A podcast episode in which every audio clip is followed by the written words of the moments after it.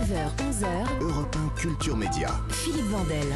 Toujours en compagnie de Jean-Pierre Elkabach, on parle de son livre de souvenirs, Les rives de la mémoire. Mais d'abord, c'est l'heure des télescopages de Bruno Donnet. Bonjour Bruno. Bonjour Philippe.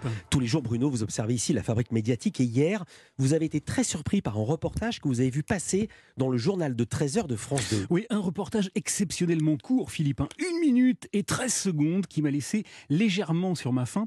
Je vous raconte. Ça s'est passé en plein milieu du journal. L'information qu'avait choisi de traiter euh, France 2 était la suivante. Le tunnel du Mont Blanc va devoir fermer pour travaux à partir de l'an prochain. Le tunnel du Mont Blanc va fermer. Et pourquoi? La chaussée doit être entièrement refaite et les voûtes du plafond désamiantées. Parce que la route est toute pourrie et le plafond bourré d'amiante. Bien. Le chantier est colossal et donc les travaux vont durer très longtemps. Deux solutions sont envisagées. L'ouvrage pourrait être condamné pendant 3 ou 4 ans d'affilée, ou bien 4 mois par an pendant 18 ans. Voilà, alors ça c'était donc l'information parfaitement résumée, merci. Restait ensuite à lui trouver un mode de traitement, un angle.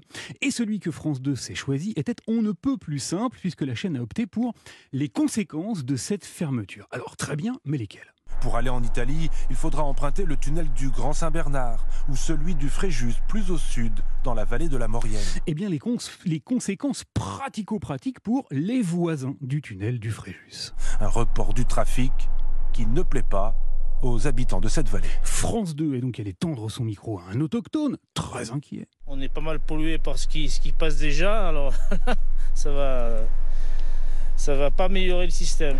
Et, et c'est tout. Le reportage s'est arrêté là. Une minute, 13 secondes, circuler, fermer le banc et le tunnel. Alors, je suis resté un peu sur ma faim, Philippe, parce que les conséquences pratico-pratiques sont effectivement tout à fait préoccupantes, mais il y en a d'autres. Et celles que je m'attendais à voir évoquées sont des conséquences politiques. Car figurez-vous que le tunnel du Mont Blanc, autour duquel il ne se passe généralement, soyons honnêtes, pas grand-chose, vient tout juste de connaître une actualité. Oui, oui, il y a eu un changement, mes enfants.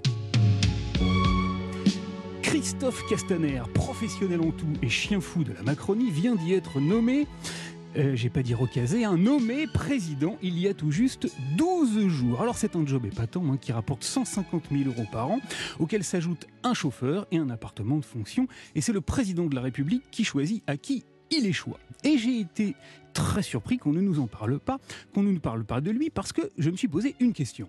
Si le tunnel doit fermer pendant 3 ou 4 ans, est-ce qu'on est sûr qu'on a vraiment besoin de payer Castaner 150 000 euros par an? Et si le tunnel ferme 4 mois par an pendant 18 piges, est-ce que les émoluments de l'ancien ministre de l'Intérieur, battus aux élections législatives de euh, juin dernier, vont être diminués du tiers? Eh bien, on ne sait pas. Alors, je ne crois pas, Philippe, hein, que ce soit prévu, mais en même temps, ça tombe bien, ça tombe bien, car Christophe Castaner, qui n'avait plus de boulot, a également été recasé, nommé, pardon, décidément, nommé cette fois par le ministre des Transports Clément Beaune et par le secrétaire d'État à la mer, Hervé Berville, nommé donc à la tête du grand port maritime de Marseille. Marseille, Mont-Blanc, la distance est grande. En effet, une fermeture du tunnel devrait donc permettre à Christophe Cassaner de rester un peu plus concentré sur sa nouvelle casquette, hein, celle de capitaine de port. Nous voilà rassurés. Malheureusement, hier midi, France 2 n'a pas eu le temps de le faire. Et oui, la télévision aussi. hein, à la télévision, il arrive, cher Philippe, qu'une partie de l'information reste coincée sous un tunnel. Est-ce que vous êtes sûr que le port de Marseille va rester ouvert? À moins qu'une sardine ne le bouche. Ça vous amusait d'entendre cette info Oui, mais ça me surprend pas. C'est pas-. Non, c'est pas une révélation. Ouais. Euh, chaque fois, quand euh, un leader politique ou a perdu ou a du temps, euh, pour lui, le, le, le président, Bien le sûr. président nomme des amis. C'est en quelque sorte la maison des copains. On a bien compris. Mais le sujet de Bruno, c'est pourquoi ça n'est pas dans le sujet? Comment Ah. se fait-il que ce ne soit pas mentionné? Oui, j'étais surpris qu'on ne pose pas le micro dans la rue, micro-trottoir.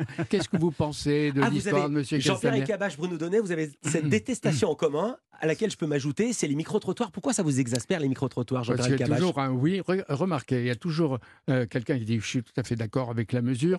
Quelqu'un j'hésite, je ne sais pas, euh, je pense, je vais en parler à ma famille. Et l'au- l'autre qui dit il n'en est pas question, c'est mauvais pour le pour le territoire, euh, il faut plus de verre, Et ça il fait faut un faire sondage représentatif. des recours. Et on dit c'est la voix des Français. Faut pas se foutre de nous.